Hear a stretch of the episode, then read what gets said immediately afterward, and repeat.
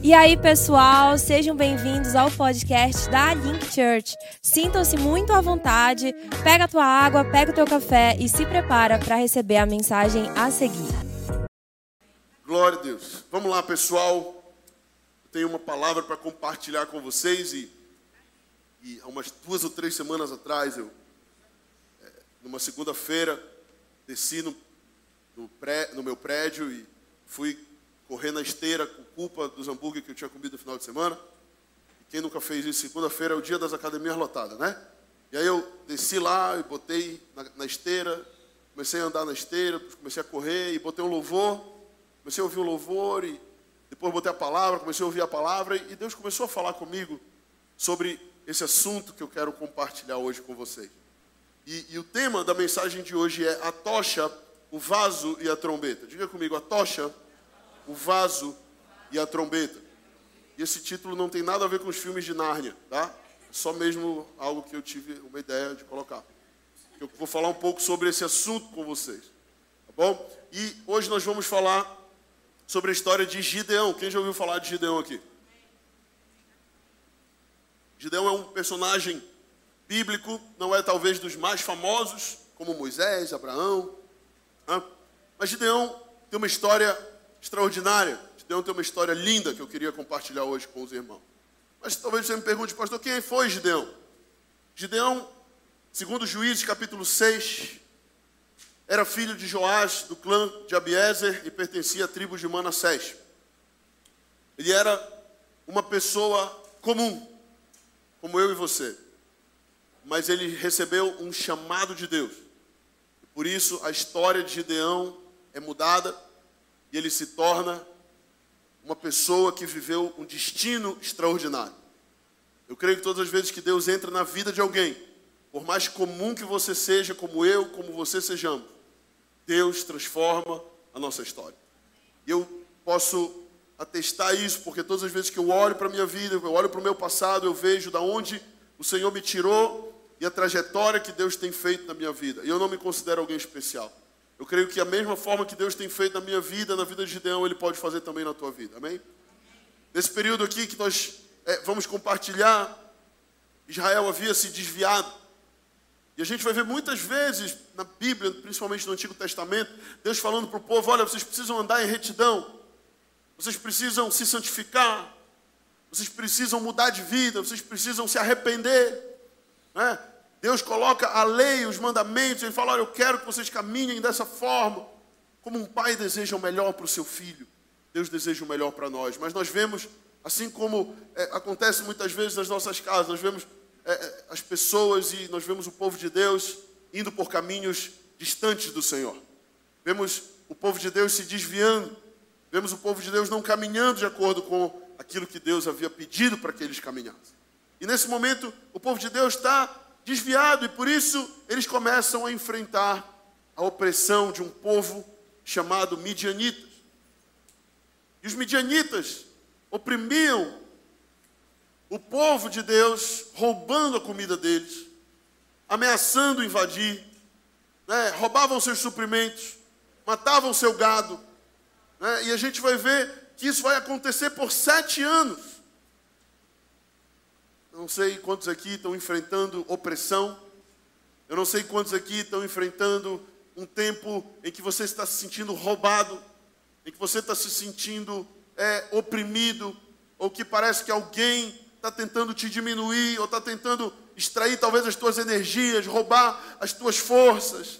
Mas eu sei que Israel estava passando sete anos já dessa opressão. Sete anos já e Israel já estava num tempo em que não aguentava mais. Eu não sei se você já chegou num tempo da sua vida, você diz, cara, eu não vou mais aguentar essa situação. Eu não aguento mais o que eu estou vivendo. Eu não aguento mais passar pelo que eu estou passando. Eu não aguento mais a humilhação que eu tenho vivido. Eu não aguento mais gente apontando o dedo para mim. Eu não aguento mais passar por essa crise financeira. Eu não sei como você chegou até aqui hoje. Mas uma coisa eu sei. Deus escolhe alguém no meio desse, dessa tribulação, dessa tempestade, Deus escolhe Gideão. E naquele momento, Deus o chama. E o que é interessante é que nós vamos já ler a Bíblia. e que quando Deus chama Gideão, ele está malhando trigo no lugar de prensar uvas. Ele está, ao invés de malhar o trigo no campo de trigo, ele está malhando o trigo no lugar de prensar uvas. E por que, que ele está fazendo isso? Porque ele está com medo. Porque ele está temeroso com os midianitas, ele está com medo de ser atacado, de ser roubado, e por isso ele está num lugar mais escondido para tentar se livrar daquela opressão que ele estava passando. E eu quero que você abra sua Bíblia em Juízes, no capítulo 6. E nós vamos ler juntos. E eu vou compartilhar com você, e eu quero que você fique com a sua Bíblia aberta, enquanto nós vamos fazer a introdução dessa mensagem, que nós vamos lendo e eu vou comentando algumas coisas na leitura. Amém? Então abra sua Bíblia em Juízes capítulo 6, versículo 11. Juízes 6, 11.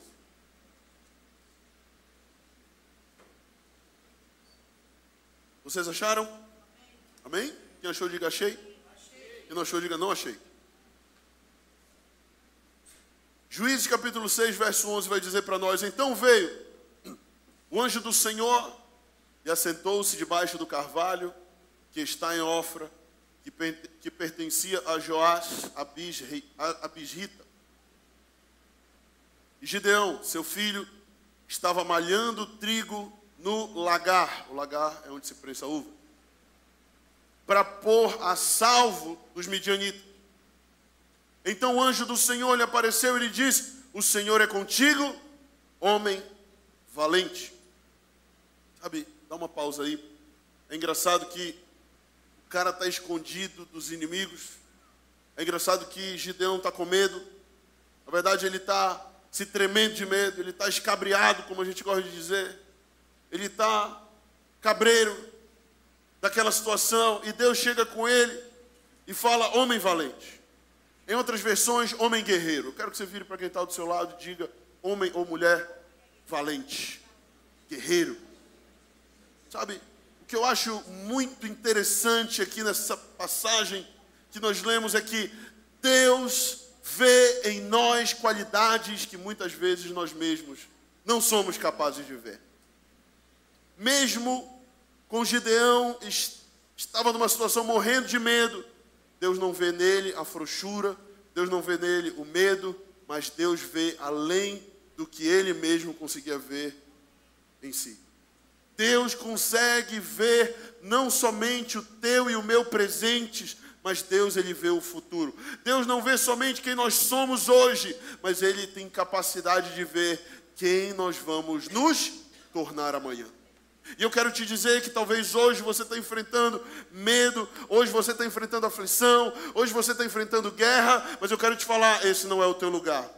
E Deus ele não está te vendo dessa forma. E Deus está declarando para mim e para você: ei, você não é medroso, você é um guerreiro valente. Amém? Você tem coragem. Não importa como você está se sentindo, o que importa é aquilo que Deus está declarando sobre a tua vida. Porque a verdade da tua vida não é o que você sente, mas é aquilo que Deus declara sobre você. Quantos lembram do filme do Exterminador do Futuro 2? Amém? Quem lembra? Quem é desse tempo? Quem teve infância na década de 90, melhor infância ever, sabe do que, que eu estou falando. Quem, é da, quem teve infância na década de 90 aqui? Amém? Então você está ligado. Eu lembro quando eu era garoto, lançou esse filme. Exterminador do Futuro 2. Eu lembro que eu tinha um tio que era aficionado com é, é, tecnologia audiovisual. Ele era um médico bem sucedido e ele construiu um mini cinema na casa dele. E na sexta-feira tinha geralmente uma reunião de família, o pessoal saía do trabalho, meus pais, meus avós, meus tios iam lá para a casa, do, que era a casa da minha bisavó, ele morava lá ainda e a gente ia para essa casa onde reunia a família. Eu lembro que o meu tio chegou comigo e falou: Eu vou botar um filme para você assistir. Eu acho que eu tinha a idade do Noah, mais ou menos. Devia ter uns 8, 9, talvez 10 anos de idade. Eu lembro que ele trouxe um DVD deste tamanho. Quem lembra desse S-DVD? Era um super DVD. Já era uma qualidade de áudio, vídeo melhor do que na época o DVD. E olha que o DVD era novidade na época. E ele botou aquele bagulhão lá e ele falou: Senta aí na poltrona. Eu sentei. E aí ele, ele colocou o filme, e quando vem o ciborgue assim, pisa naquele crânio logo no começo, vem um barulho, um estrondo. Eu fiquei com medo, mas ao mesmo tempo empolgado. Eu Uau! Que top isso aqui e tal. Cara, marcou minha vida. Aquela experiência. Não sei se para bem ou para mal, mas foi bacana. e eu lembro que o filme, por que, eu estou falando isso para você? Porque o filme do Exterminador do Futuro era um ciborgue que vinha do futuro para tentar eliminar um adolescente indefeso chamado Connor. Quem lembra disso? Connor era um garoto ficava matando aula, né? Um garoto que não queria muito com a vida, as coisas, né? Aquele garoto todo mundo dizia vai dar em nada, né? Mas o exterminador ele vem do futuro porque ele sabia não quem o Connor era naquele tempo, mas quem ele iria se tornar. Eu quero te falar que Deus ele não está preocupado com quem você é hoje. Deus ele está preocupado com quem você vai se tornar. E Deus ele continua tendo um plano, não para você permanecer como você está hoje, mas para você se tornar o projeto original que ele planejou desde o ventre da sua mãe para você ser. Amém, igreja. E Deus escolhe Gideão, e Deus não se preocupa se Gideão está com medo, se ele não está, mas Deus fala: você é homem guerreiro. Vamos continuar a leitura? Abra aí em Juízes 6, continuando no versículo 13. Respondeu-lhe Gideão: Ai, Senhor meu, diga: Ai, Senhor meu. Se o Senhor é comigo, se o Senhor é conosco, por que sobreveio tudo isso? E que é, que, e que é feito de todas as suas maravilhas que nossos pais nos contaram, dizendo: Não nos fez o Senhor subir do Egito? Porém, agora o Senhor nos desamparou e nos entregou nas mãos dos midianitas. Olha só, então o Senhor virou para ele e disse: Vai nessa tua força e livra Israel da mão dos midianitas. Porventura, não te enviei eu? Sabe, querido, é muito interessante aqui, porque Gideão ele está aqui choramingando: Ah, Senhor meu, se o Senhor é conosco, por que nós estamos passando por isso? Né? Gideão começa um mimimi com o Senhor. Né? Gideão começa a choramingar. Gideão começa a falar: Deus, lembra daquilo que o Senhor prometeu? Por que, que a gente está enfrentando isso? Por que, que a gente está passando por aquilo? Né? Quantas vezes nós não fizemos isso? Quantas vezes nós também não, em algum momento da nossa vida, falamos: Deus, por que, que eu estou precisando passar por isso? Deus, por que, que eu estou enfrentando isso? Por quê, por quê, por quê, por quê? Quantas vezes nós é, é, também fazemos aquilo que Gideão faz. Mas o que eu acho muito interessante aqui é que Deus simplesmente ignora a imaturidade de Gideão. Deus não leva em conta o que Gideão está falando. Gideão fala, Deus isso, Deus aquilo. Então Deus vira para ele e diz: Vai na tua força. Diga para quem está do seu lado: Vai na tua força. Deus não fala sobre o passado, Deus não fala sobre as promessas, Deus só fala: Vai com o que você tem. Talvez você está aqui hoje, você está, ah, eu já estou cansado, eu só tenho 10% de bateria, eu só estou com 5% de bateria. Deus está falando, meu filho, se você ainda tem 5%, vai com o que você tem. Se você só tem 10%, vai com o que você tem, porque aquilo que você tem na minha mão é suficiente. Aquilo que você tem quando eu opero é suficiente. Não fique esperando com que tudo esteja preparado. Não fique esperando com que tudo esteja é, é da melhor forma, porque Deus ele vai sempre tornar aquilo que é infavorável para nós como algo favorável e ele vai dizer: "Vai com aquilo que você tem". Amém. Vai com aquilo que você tem. Então não fique esperando que tudo esteja favorável para ir.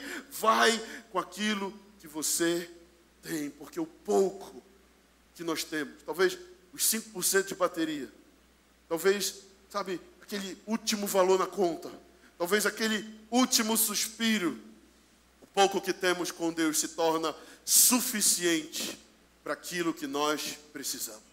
Eu posso ouvir um amém da igreja? Aquele pouco que você tem vai se tornar suficiente para Deus cumprir o propósito dele na tua vida.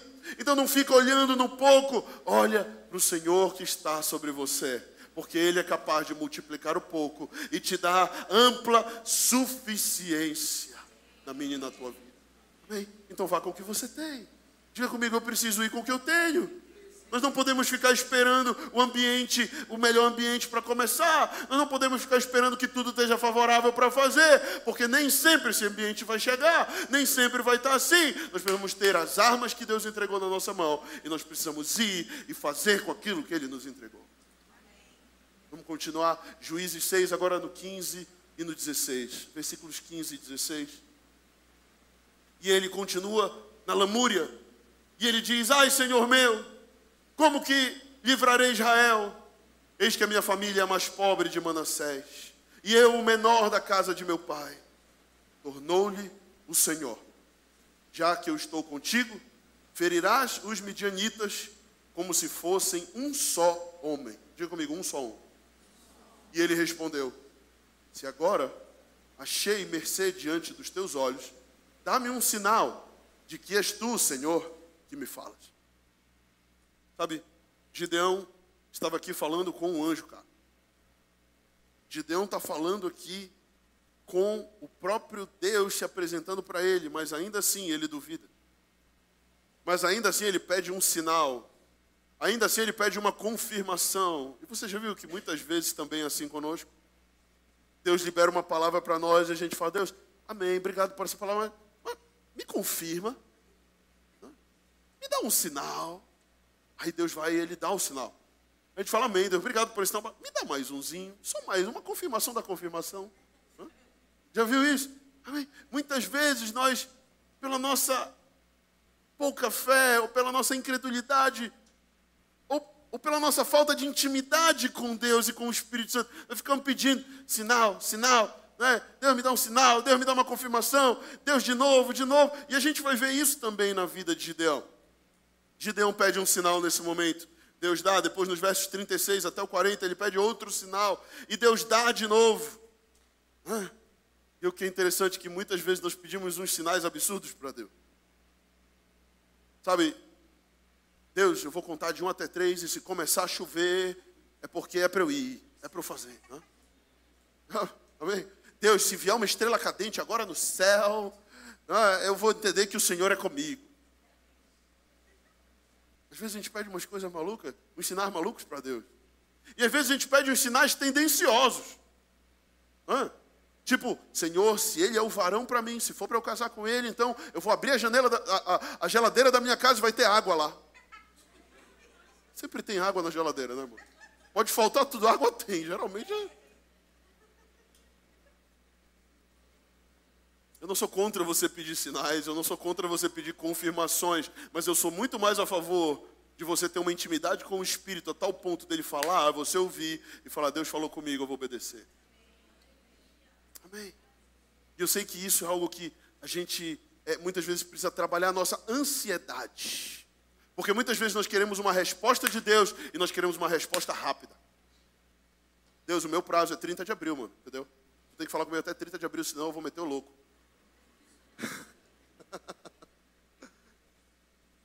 Não podemos dar prazo ao Senhor. Nós podemos nos encaixar no propósito dele. Amém, igreja? Sabe, nós precisamos aprender a esperar o tempo de Deus e, e esperar que Ele nos responda no momento que Ele quer responder e da forma que Ele quer responder. Não aquilo que a gente quer ouvir, mas aquilo que Ele quer nos falar. Depois disso tudo que nós lemos, a gente vai ver Gideão, ele entende que Deus estava chamando ele para algo, ele entende que Deus tinha uma missão para ele cumprir, ele entende que ele tem um chamado para livrar os midianitas, ele vai agora arregimentar o exército. E agora eu quero que você abra em Juízes no capítulo 7. Só acelerar um pouquinho mais aí na tua Bíblia, vai para o capítulo 7, verso 2. E em 7,2 vai dizer: Disse o Senhor a Gideão: É demais o povo que está contigo. É demais o povo que está contigo para eu entregar os midianitas nas tuas mãos. Israel poderia se gloriar contra mim, dizendo: A minha própria mão me livrou. Sabe, às vezes Deus vai precisar virar para nós e falar: Cara, tem gente demais. Às vezes Deus vai virar para você e falar: Tem gente demais, porque às vezes gente demais atrapalha. Deus não está procurando multidões, Deus está procurando corações disponíveis.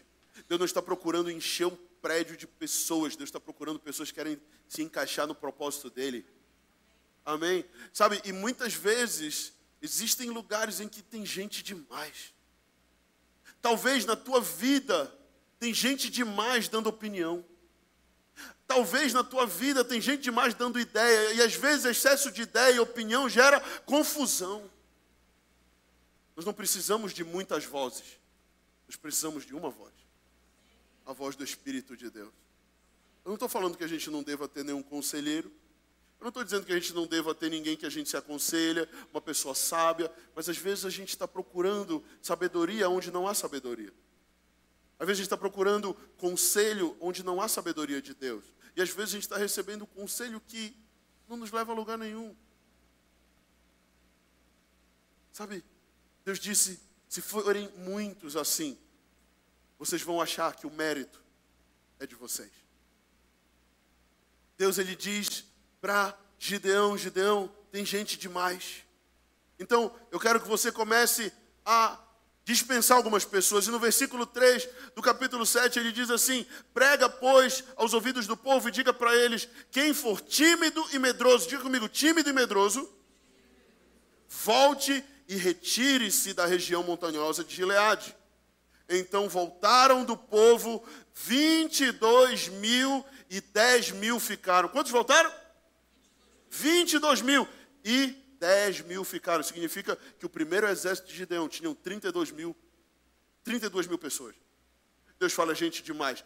Manda embora quem tiver com medo e quem tiver tímido. E 22 mil vão embora e ficam agora só 10 mil.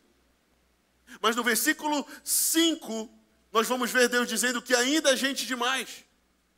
E ele fala para Gideão: olha, vai levar eles para tomar água, e quando eles chegarem no ribeiro, aqueles que se abaixarem e começarem a beber água como cachorros, né, lambendo a água, você pode também dispensar. E ele leva todos aqueles 10 mil pessoas e fala: tomem água aí. Ele fica lá olhando. E logo depois disso, ele dispensa 9.300 pessoas. Ou oh, 9.700 pessoas. E ele fica só com 300 pessoas. Porque Deus não precisa de muita gente para cumprir os seus propósitos. Deus precisa de corações entregues. Amém, igreja? Às vezes a gente acha que está perdendo tudo, né? E eu chamo essas fases de perdas e podas. Diga comigo, perdas e podas. Era 32 mil, virou 20. Era 32 mil, virou 22 mil, depois virou 300. Para quem tinha 32 mil e para 300, parece que perdeu tudo, né? Sim ou não? Já aconteceu com você de você sentir, cara, eu perdi tudo. Cara, eu tinha isso, eu tinha aquilo, eu tinha aquilo outro, e, e, e parece que foi tudo minguando. Eu tinha tanta gente ao meu redor, eu tinha tanto sucesso, eu tinha tanta coisa, e parece que foi, foi minguando, e agora está só eu e uns gatos pingados aqui. Hã? Diga para quem está do seu lado, não fique com medo. Se, se Deus tem propósito na tua vida, Ele vai também podar. Lá em João capítulo 15, a gente vai ver Jesus dizendo que aquele que dá fruto, ele poda para que dê mais fruto. E aquele que não dá fruto, ele corta fora. Amém? Então, se você está passando por uma fase de perda e poda, eu quero te dizer que bom. É porque Deus viu algo na tua vida, Deus viu potencial na tua vida, Deus viu que eh, você vai frutificar e Ele quer que você frutifique mais, mas para você frutificar mais, Ele vai precisar podar algumas arestas. Ele vai precisar remover algumas coisas da tua vida que ainda tomam o teu coração. O que é que toma o teu coração? O que é que dentro de você talvez tenha mais valor do que o Senhor, talvez tenha mais valor do que as coisas de Deus? O que é que Deus precisa arrancar? Você possa de fato se render. Eu e minha família já passamos por processos longos de perdas e podas, mas eu tenho certeza que eu só estou cumprindo hoje o propósito de Deus porque eu passei por esse processo. Porque essas dores me forjaram, essas perdas me prepararam. Sabe, toda dor do passado que, que eu, eu passei, que a minha família passou, nos preparou para nós sermos quem nós somos hoje. E Deus não está preocupado com o que nós fazemos, Ele está mais preocupado com quem nós somos. Eu vou repetir a frase que eu falei um dia desse aqui no culto. Antes de Deus fazer algo através de você, Ele vai fazer algo em você. E às vezes esse processo de perda e poda é Deus preparando o teu caráter para Ele usar você de uma forma sobrenatural. Posso ouvir um amém? Agora que tem somente 300 pessoas, Deus diz: vocês estão preparados. Diga para quem está do seu lado, agora sim você está preparado para a guerra. Amém? O verso 16, nós vamos ver que Deus dá uma estratégia clara para Gideão, que era o líder, levar para os seus 300 para que eles tivessem uma vitória com os midianitas, que era um povo muito maior. E nessa estratégia, Deus diz para ele: para vocês vencerem a guerra, peguem tochas, diga comigo, tochas, vasos de barro e trombetas. Vá para o versículo 20 do capítulo 7 e nós vamos ler o que sucedeu aqui. Assim tocaram as três companhias as trombetas e despedaçaram os vasos. E seguravam na mão esquerda as tochas e na mão direita as trombetas que tocavam. E exclamaram: Espada pelo Senhor e por Gideão. E permaneceu cada um no seu lugar ao redor do arraial, que todo deitou a correr e a gritar e a fugir. Ao soar das trezentas trombetas, o Senhor tornou a espada de um contra o outro. E isto em todo o arraial que fugiu rumo a Zererá, até Bet-Sita, até o limite de Abel-Meolá, acima de Tabete. Amém? Se você está hoje enfrentando um tempo difícil, um tempo apertado, um tempo de esticamento, tempo de guerra, talvez essa palavra seja para você. E eu quero te dar hoje três estratégias, diga comigo, três estratégias para vencer a guerra, baseado na história aqui de Gideão. A primeira estratégia que eu quero te dar é a tocha, diga comigo a tocha. Deus falou claramente no capítulo 7 que eles peguem a tocha com a mão esquerda. A tocha, ela vai apontar para o poder do Espírito Santo. A tocha vai apontar para o fogo do Espírito liberado em nós. Nós precisamos entender que tem alguém que luta por nós e que tem alguém que luta a favor de nós. Diga comigo, tem alguém que luta por mim e tem alguém que luta a meu favor. Vamos lá, vocês estão acordados? Repete comigo. Só quem está aqui, diga: tem alguém que luta por mim e tem alguém que luta a meu favor. E essa pessoa é o Espírito Santo. A Bíblia diz que o Espírito Santo é nosso ajudador, é o nosso conselheiro, é aquele que vai nos liberar palavras para nos direcionar se nós devemos ir, se nós devemos ficar, se nós devemos ir pela esquerda, pela direita. Gideão, ele não tinha muita intimidade com o Senhor, e por isso ele pede confirmação, atrás de confirmação, atrás de sinal, atrás de sinal, atrás de sinal. Por outro lado, nós vamos ver Abraão como alguém conhecido como pai da fé. Porque Deus vira para Abraão e fala: sai da tua terra, da tua parentela, e vai para a terra que eu te mostrarei, e tu serás uma bênção. Né? E Abraão não pede sinal, Abraão não pede confirmação, Abraão simplesmente pega a sua família e fala: partiu. Né? E eles vão. Sabe, tem uma frase da Ingrid, que é uma missionária daqui da igreja que está hoje no Chile, que ela sempre falou para mim, ela, falou, ela sempre fala isso. Os íntimos ouvem primeiro. Diga para quem está do seu lado, os íntimos ouvem primeiro. Sabe, se você tem intimidade com o Senhor, você vai ouvir primeiro. Deus vai falar com você, Deus vai te dar direção. A tocha ela representa esse fogo. A tocha representa essa intimidade com o Espírito. A tocha representa esse ouvido atento, esse discernimento da voz do Espírito Santo. Eu quero te perguntar, como é que está a tua relação com o Espírito Santo? Como é que está a tua relação com a pessoa do Espírito? Será que você tem gastado tempo com Deus no teu dia a dia? Tempo a sós, tempo de devocional, tempo que você para o momento do seu dia, sabe? Você abre mão das, da, do teu tempo, das tuas coisas, você vai lá e fala: Jesus, eu preciso de ti. Espírito Santo, me dá direção. Por onde eu preciso ir? O que eu preciso fazer? Sabe, às vezes nós queremos os benefícios da presença, mas nós não queremos nos relacionar com a pessoa do Espírito Santo. Às vezes nós queremos os benefícios, o poder, a autoridade, né, a voz dele nos direcionando, mas não existe benefício sem investimento. Diga comigo, não existe benefício sem investimento. Se queremos os benefícios do Espírito, precisamos travar um relacionamento com o Espírito. E a tocha vai apontar para esse fogo, para essa autoridade, para essa presença do Espírito que nos dá as estratégias corretas para nós vencermos as batalhas da vida. Eu lembro, é, um tempo atrás, eu, eu pastoreava lá no Tenoné os jovens. E eu lembro de um amigo que ele tinha problema com drogas. E eu liderava uma célula, uma reunião na casa, e ele participava dessa reunião. Depois, Deus me enviou lá para o Tenoné. E, e eu perdi um pouco a proximidade com esse rapaz.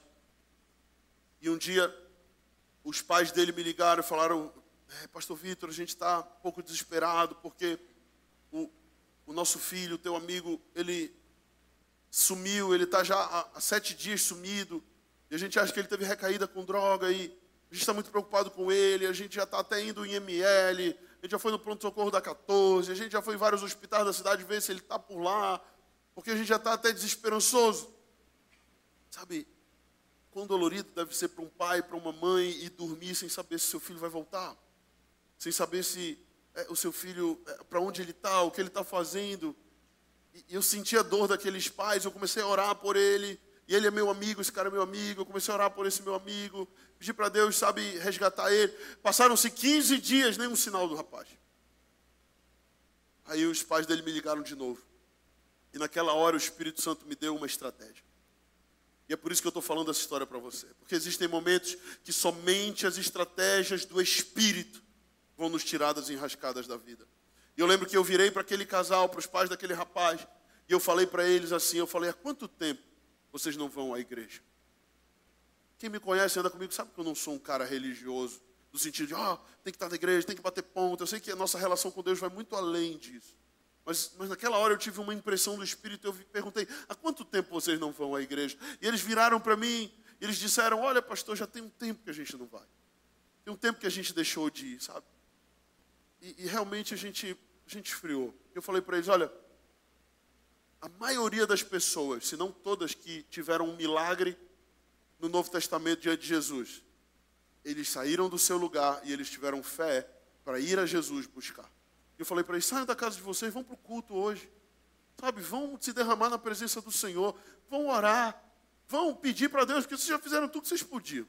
Já foram em tudo que é lugar e o menino não está em lugar nenhum. Vão orar a Deus, pedir para ele fazer alguma coisa. Esse casal morava num prédio bem na frente da Assembleia de Deus da 14. Sabe aquele templo central lá, grandão? Aquele prédio bem na frente, do lado da Cairus, morava ali. E aí eles falaram, tá bom, pastor, a gente entendeu, desligou o telefone. E eu achei que eles iam no culto na Assembleia. Mas quando eu vejo, eu estou no culto lá no Tenoné, eles aparecem lá. E fala, pastor, a gente ouviu a tua palavra, a gente veio aqui buscar Deus. Amém. Então busque a Deus aí. E aí começou o culto, Começou o louvor e a gente louvou, teve palavra, era o pastor Lourenço que dirigiu o culto, estava só assistindo. Eu ainda ia fazer o culto de jovens depois e tudo mais. E nós oramos, adoramos. Eles choraram muito na presença de Deus. E quando o culto estava encerrando, no louvor final, o telefone daquele senhor toca. E ele atende. Alô? Oi, meu filho? Onde você está, meu filho? Ah, tá, mas mais ou menos aonde? Me dá um ponto de referência. Ah, Tá, tá, tô indo para aí, tô indo para aí. Pastor, é ele, é ele, é um milagre. Ele ligou, ele apareceu.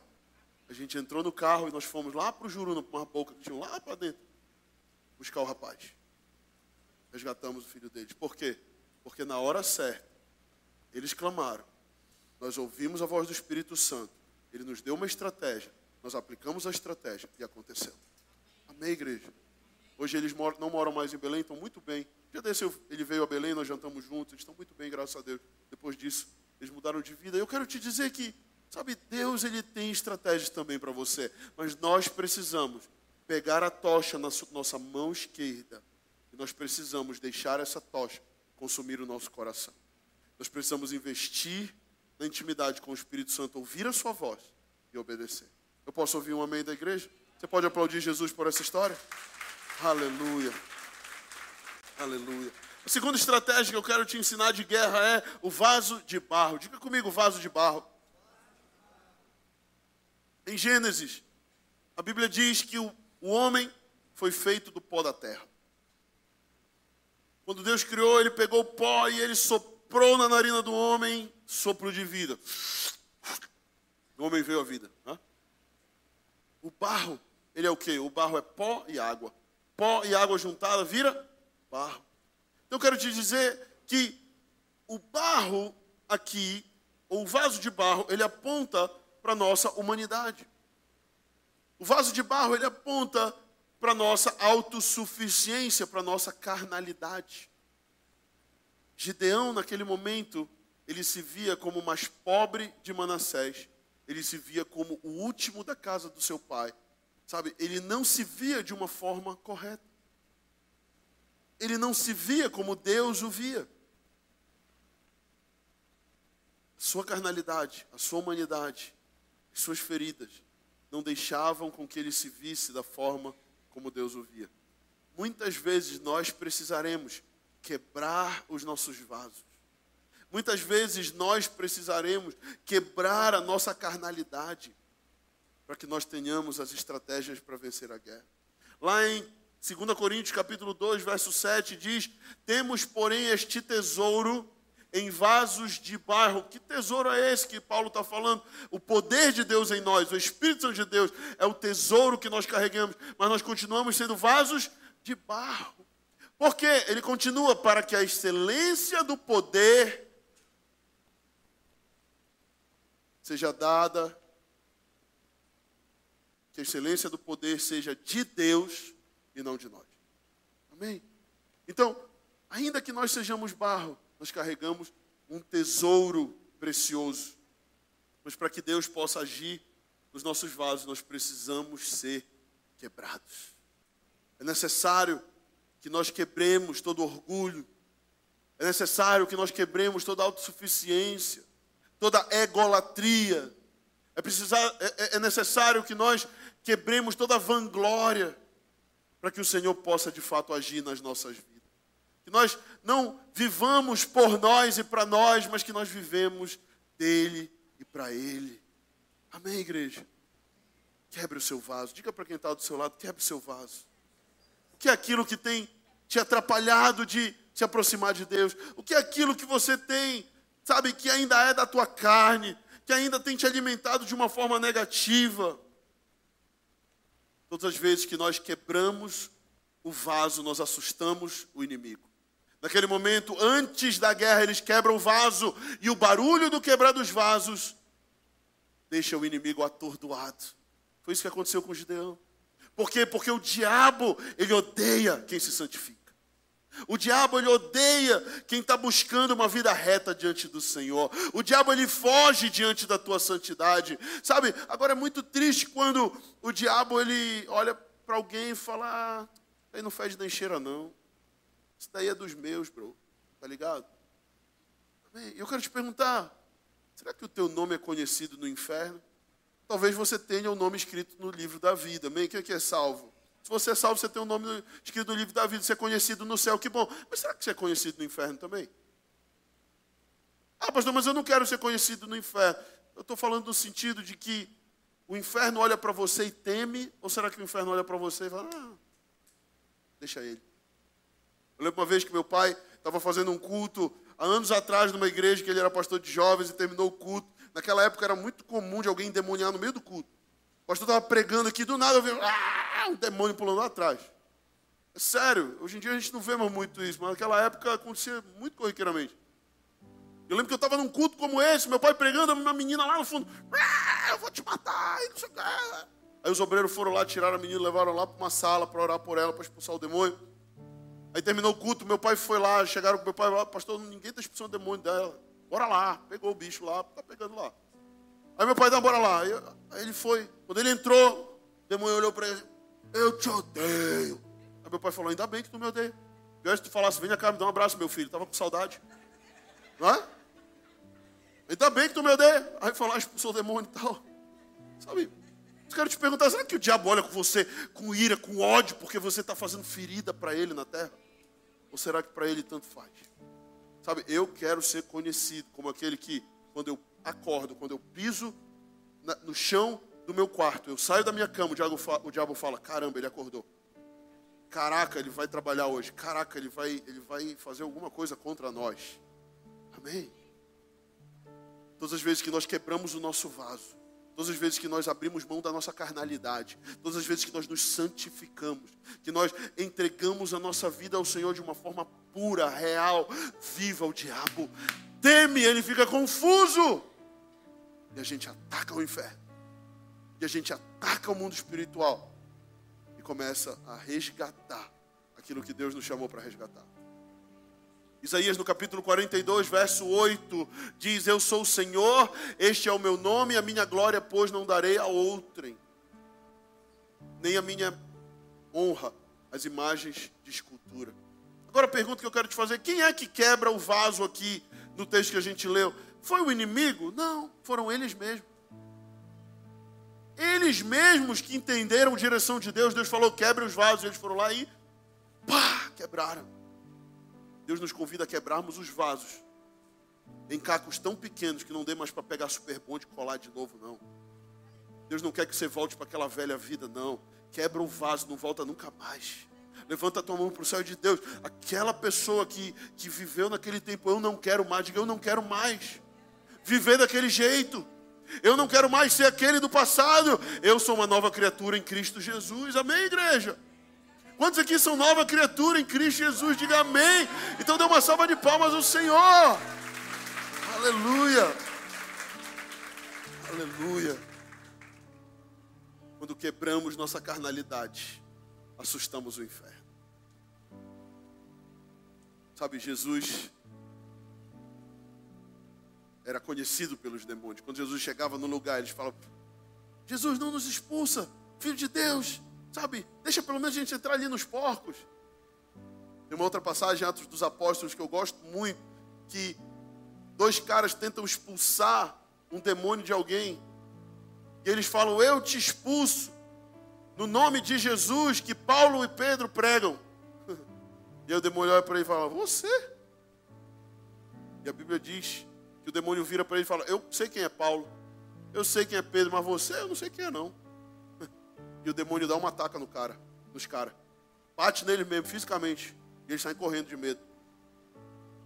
Que o nosso nome seja conhecido como aqueles que calam a boca do inferno.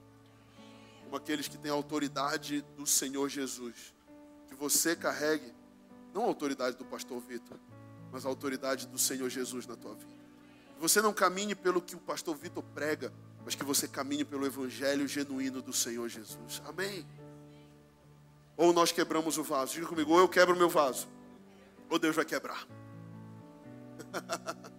Terceira e última estratégia para você vencer a guerra, para a gente encerrar e ir para nossa casa, é a trombeta. Diga comigo, trombeta. A trombeta, ela era tocada minutos antes de uma batalha, chamando os guerreiros à ação. Tcharam.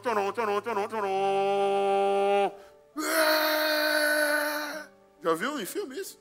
Quem já viu? O general passa. Tcharam, a galera. Ó.